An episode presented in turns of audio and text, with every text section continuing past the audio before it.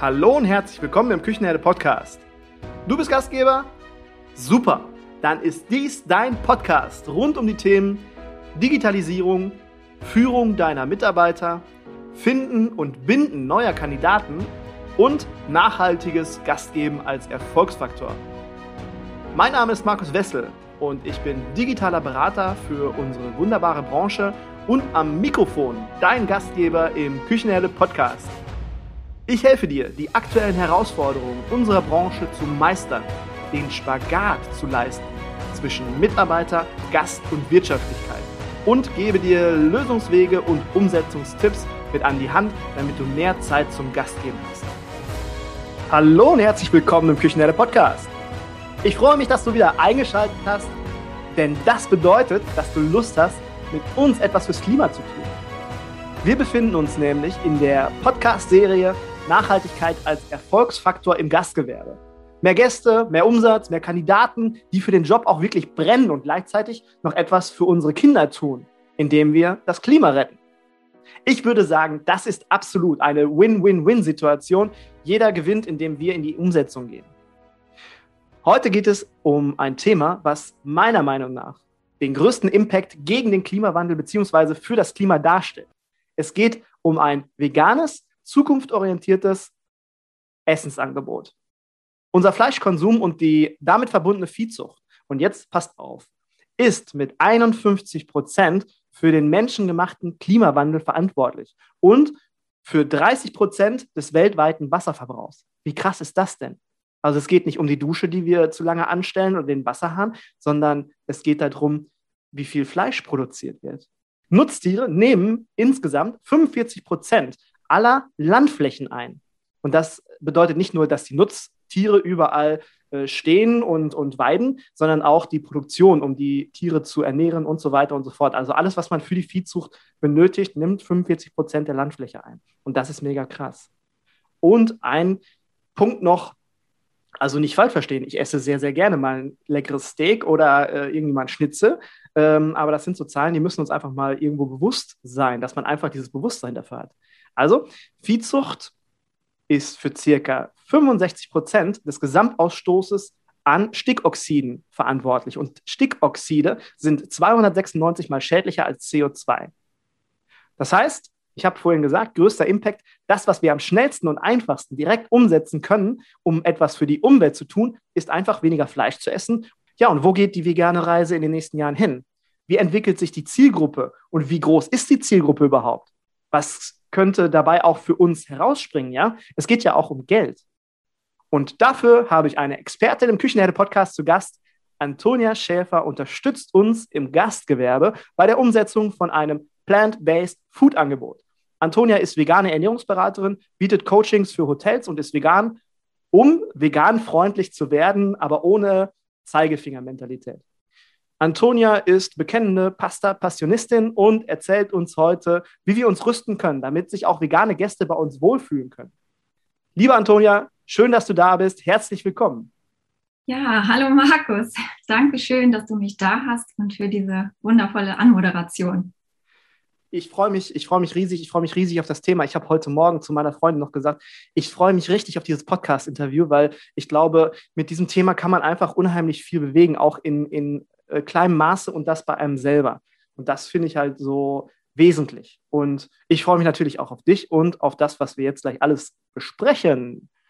Ich habe direkt, direkt eine super Einstiegsfrage. Was genau ist der Unterschied zwischen vegan und plant-based und warum sollten wir uns so ernähren? Ja, also der wesentliche Unterschied, also plant-based heißt ja im Grunde pflanzenbasiert, ja. Und das ist ja auch im Grunde, wo die Reise erst einmal gerne hingehen darf, nämlich dass wir eben mehr pflanzenbasiert in der Küche essen. Und vegan ist einfach, dass wir wirklich nur pflanzlich essen und das hat auch noch eine ethische Komponente mit sich. Also wenn jemand sich als vegan äh, bezeichnet, dann sind die äh, Menschen meistens auch also ethisch motiviert dahinter. Und so macht man so kleine Unterschiede. Ich würde das jetzt aber nicht so auf die Goldwaage legen. Also in Amerika zum Beispiel, da äh, wird einfach von Plant-Based Whole Food Diet geredet und da weiß jeder, das ist eigentlich vegane Ernährung. Genau. Und wenn wir jetzt Deutschland betrachten, Wie groß ist unsere potenzielle Zielgruppe? Wenn wir sagen, wir, wir wollen vegane Gäste bei uns begrüßen, wie groß ist die Zielgruppe, die wir begrüßen können? Ja, also man geht mittlerweile davon aus, dass wir ungefähr 1,5 Millionen äh, vegan lebende Menschen haben. Es gibt unterschiedliche Untersuchungen, manche sagen ein bisschen mehr, weniger, manche sagen ein bisschen mehr. Und worin sich aber alle Statistiken oder alle ähm, Umfragen einig sind, ist, dass die Werte von Jahr zu Jahr steigen. Also wir werden keine Stagnation erleben in den nächsten Jahren, sondern das wird rapide hochgehen. Genau. Hast du, hast du eine Ahnung oder Zahlen vielleicht auch, wie die Entwicklung in den nächsten Jahren aussehen könnte? Ja, leider habe ich es nicht. ich, ich weiß, sowas hätte man gern und ich würde das auch total gerne haben, um das irgendwie so ein bisschen ne, zu pushen. Aber da die äh, Umfragen teilweise so schwierig sind zu machen, es sind sich also nicht mal teilweise die Umfrageninstitute ganz einig, ähm, lasse ich mich persönlich dann nicht auf einen Wert ein. also einfach unsicher. Also manche sprechen von einer Verdopplung von Jahr zu Jahr. Ja, aber kann ich nur so wirklich, ähm, wirklich nur schätzen. Ja. Ich, ich, ich habe ja auch eine Vermutung. Ich meine, ich habe mich mit äh, Statistiken zu dem Thema noch nicht so auseinandergesetzt, außer natürlich jetzt gerade, was ich, was ich so hier in den Raum geworfen habe mit der Viehzucht. Und das kommt tatsächlich aus dem Film Cospiracy. Und Cospiracy und Seaspiracy sind wirklich zwei Filme gewesen. Äh, die gibt es, glaube ich, bei, war das Netflix oder Amazon Prime? Ich weiß es nicht mehr so genau. Ähm, die habe ich gesehen und äh, dort äh, aus, diesen, aus diesem Film habe ich viele Statistiken mit übernommen für diese Podcast-Serie insgesamt auch. Und da wurde mir der ganze, da wurde mir das einfach richtig bewusst. Und ähm, ich muss auch sagen, als ich den Film Seaspiracy gesehen habe, ich dachte, ja, gleich muss ich ein Taschentuch holen. Also es war wirklich mega krass und mega traurig, was da auch alles passiert mit den Tieren.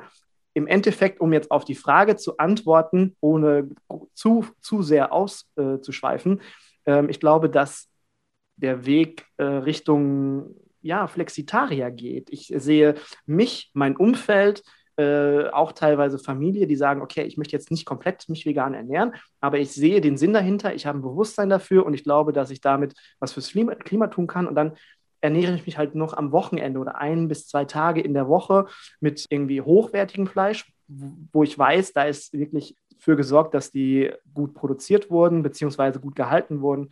Und ich glaube, der Trend geht echt in diese Richtung und dass man vielleicht in einigen Jahren äh, im Restaurant Fleisch als Beilage bekommt, wo man dann irgendwo das Stückchen, äh, das, das Steak oder das Schnitzel zusätzlich dazu kaufen kann und ähm, das normale Hauptgericht eigentlich vegan oder vegetarisch ist. Ja, also ich würde mich darüber auf jeden Fall sehr freuen, ähm, wenn es so in diese Richtung geht. Die ähm, Dokus, die du gerade angesprochen hast, äh, nur noch mal zur Ergänzung, die gibt es auf Netflix. Ähm, genau, also da gibt es sie auf jeden Fall und kann ich auch sehr empfehlen, dass dieses Bewusstmachen, was du gesagt hast, das ist manchmal nicht so klar, was eigentlich passiert. Und äh, Markus, ja, ich wünsche es mir wirklich, dass wir mehr in diese Flexitarier-Richtung oder wie auch immer, also auf jeden Fall mehr in diese Plant-Based-Richtung driften, das ist absolut notwendig, auch wenn wir uns vielleicht dadurch so ein bisschen unter Druck gesetzt fühlen. Das möchte ich natürlich vermeiden. Also, und dennoch sind wir Vorreiter. Ähm, ja, wir, wir reden ja darum, wie, es, wie ist es im Gastgewerbe. Wir sind Vorreiter und wir dürfen das auch in die Verantwortung. Also wir dürfen uns mit in die Verantwortung nehmen, was das angeht. Das ist ähm, ja auch das, was ich zum Anfang der Serie auch so in den Raum geschmissen habe, dass ich sage, dass wir im Gastgewerbe der, der größte Stellhebel dafür sein können, den Klimawandel nachhaltig positiv zu beeinflussen. Und ich sage das nicht, um Druck aufzubauen oder zu sagen, ja, wir müssen uns diese Bürde jetzt auferlegen, sondern ich sage das einfach, wir haben die Möglichkeit, unsere Gäste alle zu erreichen und wir können ein Angebot machen und wir müssen niemanden bekehren oder irgendwo überzeugen, etwas zu tun. Das muss von alleine kommen. Ja, absolut. Und diese Wege, die du nennst, die gibt es ja auch. Also das ist ja das wahre Leben. Ja, also natürlich, ich lebe so ein bisschen in meiner veganen Blase. Ne? Also das ist so, ich suche mir das immer so, wie ich das äh, brauche. Und trotzdem habe ich ja Familie, ich habe Freunde, mit denen gehe ich weg. Mit denen möchte ich einen schönen Abend haben, mit denen möchte ich vielleicht einen schönen Urlaub haben. Ja, und das funktioniert eben nicht, wenn ich mich selber auf eine Sache so versteife, sag ich mal jetzt, ne? Und ähm, jeder darf eben seinen eigenes, eigenen Weg gehen, jeder darf das eigene Tempo gehen. Ich möchte nur dafür da sein, diese, diese Stelle, also dieser, dieser Mittelweg zu sein zwischen, wie können wir es richtig machen, dass wir eben auch die Gäste ja beglücken sozusagen, die sich eben diesen veganen Weg aussuchen oder diesen flexitarischen Weg. Wie können wir die haben und was brauchen die wirklich? Ne? Und ähm, ich würde auch gerne noch ergänzend sagen, du hast ja gesagt, die größte Stellschraube könnte das Gastgewerbe sein. Das supporte ich total. Und ich hoffe auch wirklich, dass das so kommt, weil ja, ich würde mich so freuen, wenn die Gastro erkennt, dass sie eben Vorreiter wird. Weil die Klimakrise, die können wir nur ja in Angriff nehmen, wenn wir das alles zusammen machen. Ja, und wenn es ein Angebot gibt, welches auf Pflanzen basiert, welches vegan hat, dann können die Leute das auch wählen. Aber wenn es dieses Angebot gar nicht gibt, ja, dann stehen wir da und sagen, ja, ich finde es zwar cool, dass äh, das vegane Essen äh, einen besseren Impact hat, finde ich super, aber gibt ja nirgendwo was. Und mein Urlaub da an meinem Frühstücksbuffet, da gibt es eben nur Spiegelei und Wurst und Käse und ja, nur auf Gemüse und Marmelade habe ich keine Lust. Also, ne, also das ist, deswegen ist mir das so ein Anliegen, das sozusagen zusammenzunehmen, zusammenzubringen und eben, wie du sagst, ja, macht es einfach.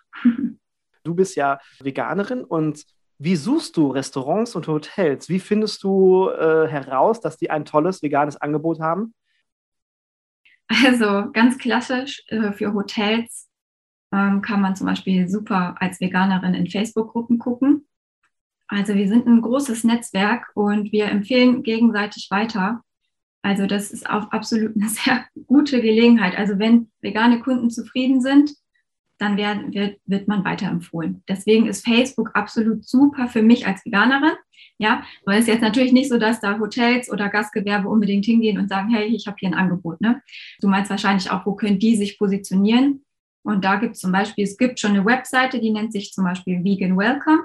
Ja, da gibt es gewisse, eine gewisse Anzahl oder ich weiß nicht ganz genau, was deren Kriterien sind, aber dort können sich Hotels registrieren beispielsweise.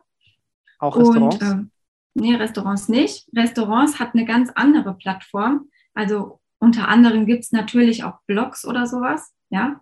Aber es gibt auch die App Happy Cow beispielsweise, die ist sehr international.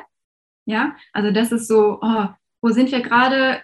Guck mal, Happy Cow, gibt es hier irgendwas in der Nähe? Also das ist immer so, und leider mache ich das auch bei der Hotelbuchung. ja, also ich gucke, äh, wenn ich ein Hotel buche, äh, wo gibt es denn äh, bei Happy Cow was, weil ich werde wahrscheinlich kein Frühstück bekommen. Und das möchte ich natürlich nicht. Das das möchte keiner. Wir möchten auch im Hotel essen. und wenn man als Gastronom oder Hotelier dort vertreten ist und äh, vielleicht auch das ein oder andere Mal empfohlen wurde, dann wird man dann ja auch dort gefunden. Und das Tolle ist ja, dass du da nicht nur alleine kommst. Nehmen wir mal an, dein, dein Mann und deine Kinder wären jetzt nicht Veganer, die würden halt auch mitkommen. Und das wäre dann nicht nur eine potenzielle Zielgruppe von 1,5 Millionen, sondern die hat sich gerade mal verdoppelt, weil du gehst ja auch nicht unbedingt immer alleine essen. Das ist ja auch nochmal so interessant. Ja, absolut. Also das sehe ich ganz genauso. Und ja, man kann die, die Zielgruppe sogar noch vergrößern. Ich äh, gehe ständig mit ein paar Mädels was essen und wir gucken immer, wo kann Antonia auch was zu essen finden. ne? Also, und dann sind wir schon zu viert oder zu fünf, die da am Tisch sitzen. Ja, und wenn, wenn wir dann auch noch alle zufrieden waren, dann kommen wir auch gerne wieder. Das ist ja schon mal ein mega Benefit, weil man die Zielgruppe somit erweitert mit was für Benefits kann man denn noch rechnen oder was kann man für Benefits erwarten, wenn man ein Angebot, äh, veganes Angebot vorhält? Ja, also man ist natürlich auf jeden Fall im Wettbewerbsvorteil. Ja, also je nachdem, wo man sich jetzt gerade befindet als Hotel oder Restaurant, wenn die Zielgruppe davon erfährt und dieses, das Hotel oder das Restaurant sich schon etablieren kann und eben Erfahrung sammelt mit diesen Gästen, dann ist das für mich eigentlich eine Win-Win-Situation. Also sowohl für die Hotels, die sozusagen Vorreiter sind und einen Wettbewerbsvorteil haben, als auch für die Gäste wiederum. Ne? Also das ist einfach so, man darf mit mehr Umsatz rechnen, wenn man sich diese Zielgruppe öffnet. Ich sage nur immer, dann macht es halt so, dass sie sich wirklich wohlfühlen. Ja, wolltest du noch irgendwelche Zahlen oder? Ah, hast du Zahlen? Nee. Nee, nicht so wirklich, deswegen. okay, ich möchte keine Zahlen. okay. Aber ähm, ich habe festgestellt, wir haben dann ja auch zwischendurch mal gekocht und haben dann festgestellt, oh ja, okay, da muss ja schon viel mehr Zutaten nutzen, wenn du jetzt plant-based kochst, damit da auch ein bisschen mehr Geschmack mit reinkommt. Und es ist ja einfach grundsätzlich aufwendiger, man braucht mehr Zeit. Das ist ja schon mal Fakt. Wie kann ich den Aufwand plant-based zu kochen, so gering wie möglich halten? Wie kann ich das irgendwie clever anstellen? Weil Personalkosten ist ein mega Thema und jetzt gerade Zeiten Fachkräftemangel und so weiter. Da muss ich ja irgendwie schauen, dass ich mir die Prozesse gerade in den Küchen beim Kochen so schmal wie möglich halte. Ja, also die Devise sozusagen, was ich immer so ein bisschen mitbringe, versuche mitzugeben in der Küche. Ich bin ja keine Köchin. Ne? Also das zu sagen ist, was braucht man auf dem Teller? Es gibt so ein, Sprich, so ein, so ein, ähm, so ein Sprichwort, der heißt a grain, a green, a bean. Ja, also denkt erstmal so, so ein bisschen in, in Baukastensystem und dann guckt man, wie kriege ich das ein bisschen Geschmack und Flavor rein. Marinaden sind einfach mega gut vorzubereiten, etwas einzulegen. Und äh, wenn du jetzt zum Beispiel Hülsenfrüchte vorbereitest, ähm, das hast du immer vor Ort. Und so kannst du mit Gewürzmischungen, die du vorbereitest, die kannst du im großen Stil vorbereiten, mit Marinaden und mit Grundzutaten, die du eh hast, Obst, äh, Gemüse, vielleicht auch Obst. Ne? Also man kann auch mit Obst sehr gut ähm, einen leckeren Geschmack reinkriegen, dass du so versuchst, die Prozesse für dich klein zu halten. Ne? Weil dieses, was du sagst, dieses Gewürzen, dieses, ähm, ach nicht das Gewürzen, das Würzen, ähm, das ist eben das, was äh, so ein bisschen aufwendiger ist. Aber es gibt super Gewürzmischungen, die du vorbereiten kannst und Marinaden. Und das ist dann das, womit das Go, womit es viel einfacher geht in der Küche und viel schneller. Kennst du denn auch gute äh, Convenience-Produkte, die man dafür nutzen kann, wo man auch dann wirklich sagt, okay, ich kaufe das zwar fertig ein, aber das ist wirklich ein cooles Produkt. Gibt es ja auch. Ja, absolut. Also wenn man jetzt zum Beispiel auf Burger geht, ich bin ein Fan von dem Beyond Meat Burger. Es gibt aber auch schon tatsächlich ähm, von Garden Gourmet einen, der schmeckt auch sehr vielen sehr gut. Und ähm, also es gibt wirklich schon viele, steinigt mich jetzt nicht, dass ich die nicht alle kenne. Ich komme da tatsächlich äh, nicht mehr hinterher, das alles zu probieren. Wenn man jetzt so ein bisschen auf die Hähnchenebene gehen möchte, sag ich mal, dann ähm, bietet Rügenwalder Mühle oder Like Meat schon sehr gute Produkte, die ich selber wirklich ganz gerne mag, auch wenn ich jetzt Fleisch jetzt in dem Sinne nicht vermisse.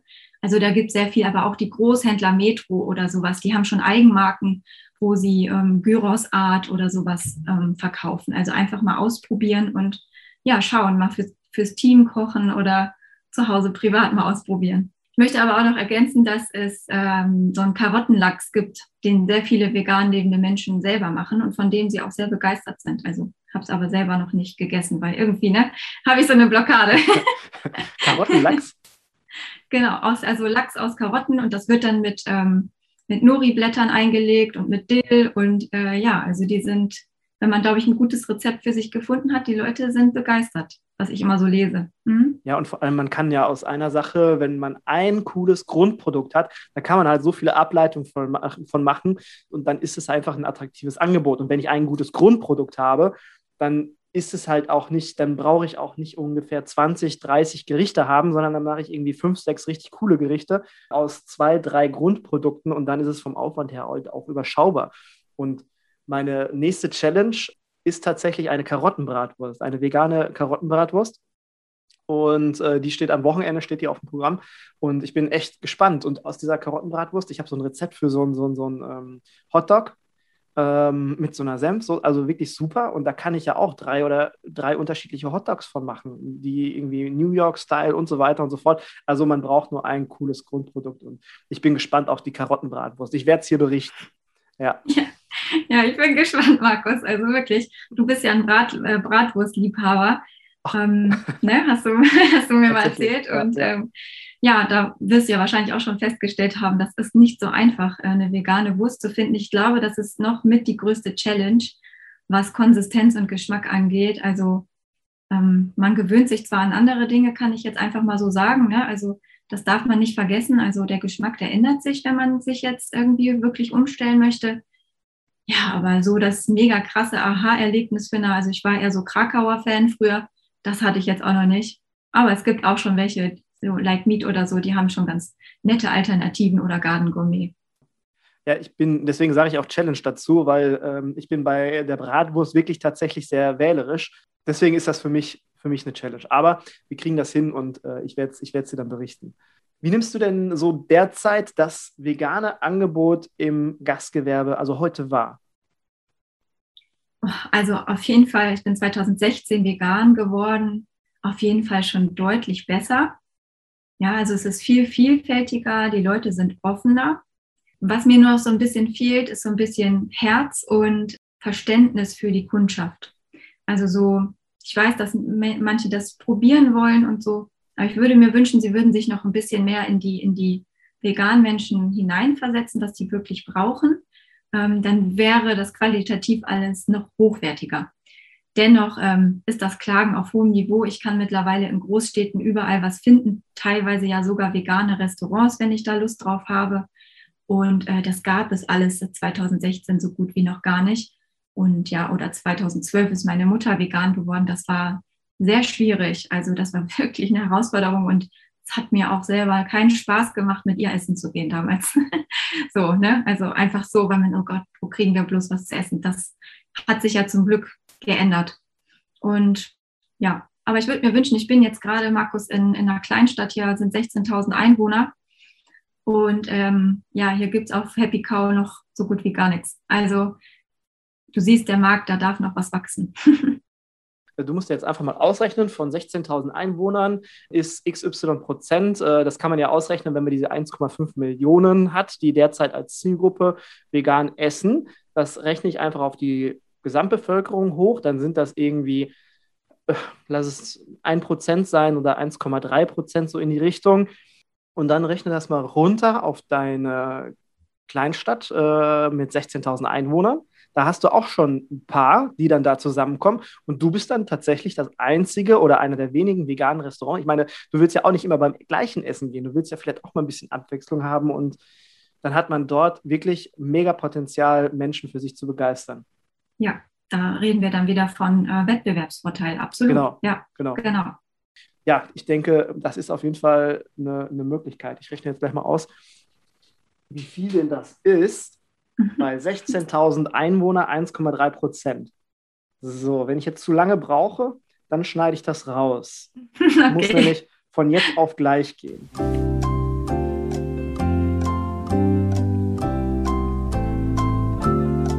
...240. 240 bei 16.000 Einwohnern und die würden dann alle auf mich aufmerksam werden. Hm. Ja. ja. ist das nicht krass, Markus? Mhm. Ja, das ist doch wirklich krass und ähm, es ist auch tatsächlich so, dass ich mich manchmal frage, warum. Ne? Und ich glaube, es ist tatsächlich die, diese, es ist eine gewisse Art von Angst, ja, die irgendwo darunter liegt, diese Angst, dass man, dass man nicht weiß, wie man damit umgehen soll, dass man nicht weiß, wie man das umsetzen soll, richtig. Ich kann es mir nicht anders vorstellen. Also manchmal ist es auch, dass, ähm, das, ich, das höre ich ja immer wieder, dass es auch so gesagt wird, ja, ist nicht unsere Zielgruppe oder so.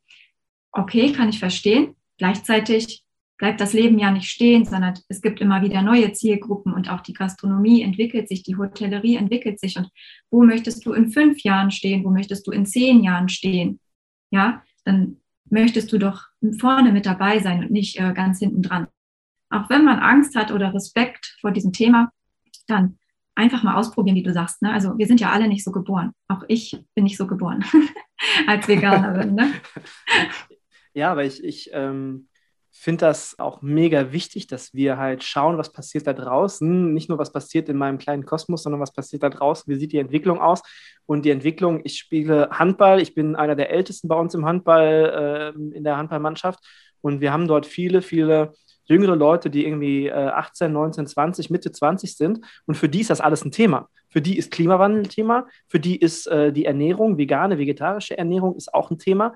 Und das ist beim Großteil. Ich war vor kurzem, ach, das, das, das darf ich gar, gar nicht erzählen, aber ich war am 11.11. .11. war das, vor Corona, war ich äh, bei Handballkollegen eingeladen und wir haben dort Karneval gefeiert. Also wir haben dann auf den 11.11. .11. angestoßen um 11.11 Uhr. .11. Aber das war eine vegane Karnevalsparty. Es gab kein Mettbrötchen, ja. Aber das ist halt heute so. Und damit müssen wir uns, finde ich, als Gastronomen und Hoteliers müssen wir uns auch damit auseinandersetzen und auf diese Zielgruppen eingehen, weil sonst, wenn nicht mit der Zeit geht, geht mit der Zeit. So ist es leider. Oder Gott sei Dank. Antonia, gehen wir mal davon aus, ähm, ich bin jetzt am anderen Ende, ich habe zugehört und habe für mich beschlossen, das Thema vegane Ernährung, ein veganes, zukunftsorientiertes Essensangebot ist für mich ein Thema. Ich habe aber keine Ahnung und ich weiß nicht, wie ich das genau umsetzen soll. Wie wären so die ersten Schritte für die Umsetzung? Ja, also ich würde tatsächlich versuchen, mich erstmal so aufs Wesentliche zu konzentrieren, Und mein Tipp ist immer so ein bisschen, weil wir sprechen ja auch vom Thema Nachhaltigkeit heute. Und da finde ich, sind ähm, ähm, Hülsenfrüchte einfach das Thema überhaupt. Sie haben eine super Nährstoffdichte, sie sind regional, ähm, sie können in großen Schalen unverpackt gekauft werden und sie sind vegan. Also du hast da eine Fliege, äh, nee, darf ich jetzt nicht sagen, aber ihr wisst, was ich meine. Ne? Also wir können damit sehr viel ab, wie sagt man? Ähm, Abfrühstücken. Abfrühstücken, genau. Ja. ähm, und also ich kann mit diesen Hülsenfrüchten, sei es jetzt Kidneybohnen oder, oder ähm, Kichererbsen, so viel machen. Und wir können ein grandioses Chili Sin Can machen. Ähm, wir können aber auch einen leichten Salat anbieten für einen Mittagstisch. Wir können aber auch diese Hülsenfrüchte als Frühstücksvariante einbringen.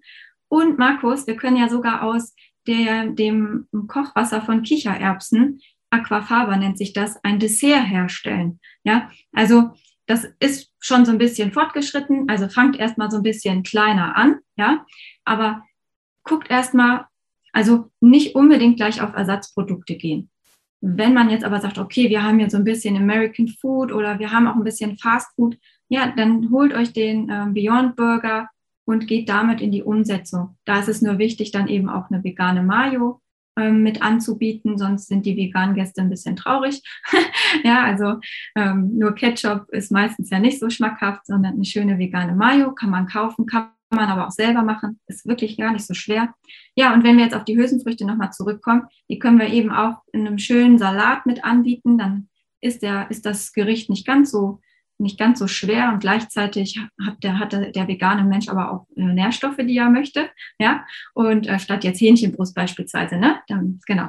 Und ja, wenn man es jetzt wirklich möchte, dann kann man ähm, das auch noch einen Frühstücksaufstrich machen aus den Hülsenfrüchten, also aus Kidneybohnen kann man ganz tollen ähm, Aufstrich machen, herzhaften Aufstrich, ja, ähm, oder aus, aus Kichererbsen kennen wir alle Hummus, ne, kann man immer machen. Ähm, also das kann man ja auch sowieso immer auch als Vorspeise mit anbieten oder, oder. Ja, so kann man so ein bisschen anfangen, sich einfach so ein bisschen zu orientieren und gar nicht so kompliziert denken. Okay, sagen wir mal, ich brauche ein wenig Unterstützung. Ich ähm, möchte gerne in die Umsetzung gehen, aber ich weiß nicht ganz genau wie. Du supportest ja auch ähm, Menschen im Gastgewerbe bei der Umsetzung. Was könntest du für mich tun? Ja, okay, danke für die Frage, Markus. Mir ist ein sehr großes Anliegen, dass vegane Gäste ganzheitlich gesehen werden. Ja, also ich supporte das total, dass es ähm, in sehr vielen Restaurants und Hotels schon das vegane Curry auf der Karte gibt. Ja, finde ich mega toll. Hätte ich ja überhaupt gar nichts dran zu meckern. Aber das ist nicht der Grund, weshalb ich ein Hotel wieder buchen würde. Ja, also das heißt, da muss ein, darf ein bisschen mehr kommen. Und deswegen biete ich an, beispielsweise, also ich nenne das ähm, Pimp Your Breakfast, dass wir schauen, wo, wo finden vegane Menschen etwas ähm, zum Frühstück bei euch?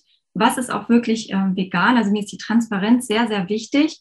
Und da gucke ich mir das gesamte Frühstück an, weil natürlich gibt es auch hier und da vegane Sachen, die schon vorhanden sind. Aber beispielsweise, wenn das Müsli jetzt mit Honig ist, dann möchte ein vegan lebender Mensch das wissen. Egal, ob er sich jetzt dafür oder dagegen entscheidet, aber die Transparenz ist mir sehr wichtig. Also da versuche ich zu unterstützen, dass das ganzheitlich umgesetzt wird, überall. Und ähm, da hat eben nicht nur das Frühstücksbuffet, sondern es gibt ja auch andere Anlaufstellen. Gleichzeitig möchte ich eben, dass es auch an jeder Anlaufstelle, wo es etwas zu essen gibt oder Snacks, dass dort eben auch an die veganen Menschen gedacht wird und dass man dort was zusammen entwickeln kann, gegebenenfalls. Dann ist mir auch noch eine, die Gästekommunikation sehr wichtig. Also, dass alle, die mit Gästen zu tun haben, und damit meine ich auch nicht nur den Service, sondern beispielsweise auch die in der Rezeption arbeiten, jetzt beispielsweise, oder ähm, manchmal gibt es ja in Restaurants auch, dass die nur die Buchung machen, dass die genau Bescheid wissen, was die vegan lebenden Gäste möchten und was es, was es eben gibt. Und wenn das mal nicht so ist, dann ist das nicht schlimm, aber dann zu wissen, wie man damit umgehen kann und äh, was die brauchen, um sich sicher zu viel fühlen und dass sie auch wirklich kommen was wären denn so ein, zwei Punkte vielleicht, die ich bei der äh, Kommunikation, Kommunikation an meinen Gast, was ich da beachten sollte? Hast du da ein, zwei Tipps für uns? Ja, also ein großer Tipp, den ich mitgeben möchte gerne, ist, ähm, auch wenn man vegane Gäste als Zielgruppe mit einbeziehen möchte, die anderen nicht damit zu vergraulen. Und ich weiß, dass es sehr hilfreich ist, wenn man das Wort vegan in die Karte schreibt. Das ist aber nur hilfreich für vegane Menschen. Andere mag, mag das eventuell abschrecken. Deswegen bitte nicht das Wort vegan verwenden, sondern ein Piktogramm beispielsweise. Vegane Menschen schauen sich das an. Die wissen dann genau, was vegan ist. Schaut auch, dass sich das abgrenzt vom vegetarischen, dass es sich nicht ganz so ähnlich ist, ja. Und also das wäre auf jeden Fall so mein Lieblingstipp, weil ich immer weiß, auch und da kommen wir auch nochmal zum Thema Nachhaltigkeit. Ich möchte, dass Leute das ja essen, weil ich mich jetzt ein bisschen nachhaltiger aufstellen möchte. Ich weiß, das ist notwendig, ich möchte das sehr gerne meinen Gästen anbieten. Also möchte ich auch, dass sehr viele diese plant-based Gerichte essen und dann mit Storytelling da auch so ein bisschen ranzugehen. Nicht zu sagen, hier veganer Flammkuchen, wird dann wirklich nur die vegane Person bestellen. Ja, Markus, sondern du möchtest ja, dass das andere auch noch essen und nicht nur diese eine Zielgruppe. Ja, deswegen sich dann schönen Namen auszudenken irgendwie. Was, also, oder die Heimat, ne, also, oder der Küchenchef oder was auch immer, ne? Also, dass man da so ein bisschen spielt und dann vielleicht das Wort plant-based mit einbezieht. Das hat eine ganz gute Assoziation. Ja, oder Pflanzenpower oder was weiß ich. Oder, ne, also nur lass das Wort vegan raus. Finde ich ein super, super Tipp. Habe ich echt nicht drüber nachgedacht, weil man als Nicht-Veganer vermutlich das direkt mal ausschließt. Ja, gerade die wollen wir ja auch erreichen und wollen ja auch sagen, hier, das ist leckeres Zeug, was du da bestellen kannst, dass es ähm, leckeres Essen ist und äh, was dem Essen mit Fleisch, den Gerichten mit Fleisch nichts nachsteht. Und eine Frage ist mir jetzt gerade noch eingefallen, dass, da würde mich mal interessieren, was du dazu sagst. Wir sind ja hier beim Thema Nachhaltigkeit, vielleicht weniger Fleisch essen oder vegane Ernährung. Was sagst du denn zu dem Thema Laborfleisch? Ja, ich bin ehrlich gesagt froh, dass du mich das fragst, ähm, weil ich bin eine absolute Supporterin von dem Thema. Und zwar ich weiß, dass man das sehr kritisch sieht, weil man ein bisschen Angst hat vor dem Geschmack etc. Ähm, gleichzeitig kann es so nicht mehr weitergehen. Und trotzdem haben wir aber Bock, diese Sachen zu essen. Ja, also wir haben Lust, Steak zu essen, wir haben Lust, Wurst zu essen, etc. Und deswegen hoffe ich, dass sich die Entwicklung positiv entwickeln wird, sozusagen in den nächsten Jahren. Auch wenn das alles noch ein bisschen dauern wird, bin ich absolute Supporterin ja, ich bin ja auch Veganerin, weil ich ähm, also aus ethischer Herkunft und für mich kommt das ja sehr gelegen, dann, wenn eben keine Tiere leiden müssen für unser Essen. Und ich vergleiche das immer so ein bisschen, das äh, habe ich mal irgendwo aufgeschnappt mit, mit ähm, einer Pferdekutsche. Also früher wurden, wo sind wir ja gefahren mit einer Pferdekutsche und äh, das ist aber auch sehr anstrengend für die Tiere, äh, die ganzen Wege. Und als es dann das Auto gab, hat sich niemand mehr umgeguckt und hat gefragt, ja komm, da wollen wir nicht doch die Pferdekutsche nehmen ähm, und die Tiere ausbeuten, bringt doch so Spaß.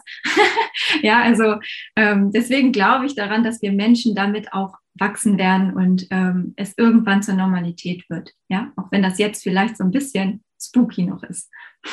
es war ja auch spooky oder ist immer noch ein bisschen spooky, aber schon ein bisschen weniger spooky, dass man Insekten in seine Schokolade tut und so weiter. Für mich ist es immer noch mega spooky. Ich muss auch sagen, ich habe es noch nie probiert, aber es ist schon normaler geworden. Es, wird, es ist im äh, Angebot mit drin und das, denke ich mal, wird den gleichen Weg nehmen.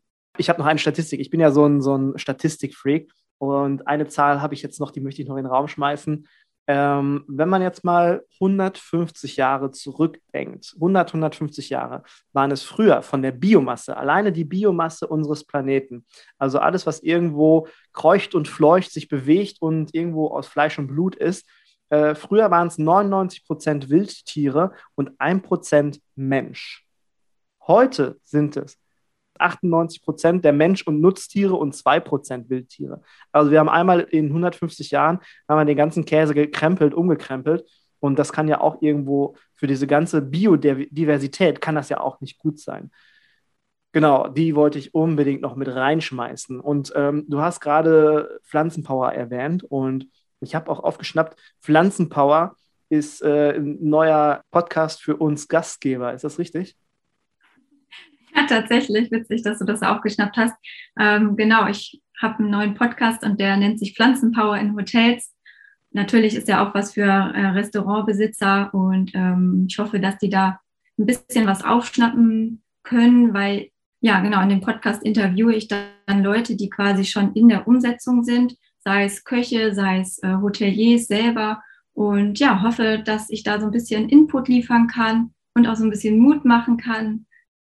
Ähm, wir verlinken den Pflanzenpower Podcast. Äh, ist übrigens ein sehr cooler Name, wie ich finde, Pflanzenpower. Ähm, den verlinken wir in den Show Notes, sodass ihr dort mal reinhören kann, weil, könnt, weil ich glaube, es ist auch interessant, nicht nur zu hören, wie kann ich es später umsetzen, sondern auch, wie war die Reise zur Umsetzung? Also wie, wie ist die Umsetzung passiert? Also dass man die Story dahinter auch wahrnimmt und, und äh, vielleicht so die eine oder andere Hürde, auf die der Interviewgast dann auch gestoßen ist, dass man das alles so, so mitkriegt, finde ich. Äh, ich werde auf jeden Fall reinhören und wir verlinken das in den Show Notes und dann kann jeder von euch, der jetzt gerade zuhört und Interesse hat, kann da auch einmal reinhören. Und ich denke mal zu hören auf den gängigen Portalen wie Spotify, iTunes und Co. Ne? Genau, absolut, ja. Okay. Äh, bevor wir jetzt unsere Podcast-Folge abschließen, ich habe nämlich auf meinem Zettelchen noch, äh, noch zwei Zahlen gefunden und die müssen unbedingt auch noch mit rein. Also, wenn wir unseren jährlichen Fleischkonsum anschauen, dann sind es in den USA knapp 95 Kilo, die jeder US-Bürger an Fleisch zu sich nimmt pro Jahr. Äh, bei uns in Deutschland sind es 60 Kilo pro Jahr, Tendenz aber sinkend bei uns. Und in China waren es früher waren es äh, 40 Kilo vor wenigen, ich glaube vor 10, 15 Jahren waren es bei denen noch irgendwie um die 40 Kilo, aber die entwickeln sich auch jetzt Richtung 60 Kilo, weil halt viel von, von Fast Food und Co. Äh, geht da, erhält da auch Einzug in China. Und ähm, das finde ich ist schon eine krasse Sache. In den USA sind das 250 Gramm pro Tag, die dort konsumiert werden. Und das ist eine krasse Hausnummer. Ja, ich glaube, wir haben hier schon ziemlich viel auf dem äh, Tisch mhm. gebracht, finde ich. Ich glaube, wir haben schön darüber sprechen können, das Bewusstsein irgendwo so ein bisschen aufrütteln können. Was ich empfehlen kann, ist wirklich äh, einfach mal in deinen Podcast reinzuhören und auch vielleicht die Filme zu schauen. Co-Spiracy, C-Spiracy. Haben wir noch irgendwas vergessen? Möchtest du noch irgendwas in die Gastgeberwelt hinausschreien? Du meinst als letzten Shoutout quasi? Als letzten Shoutout, jawohl.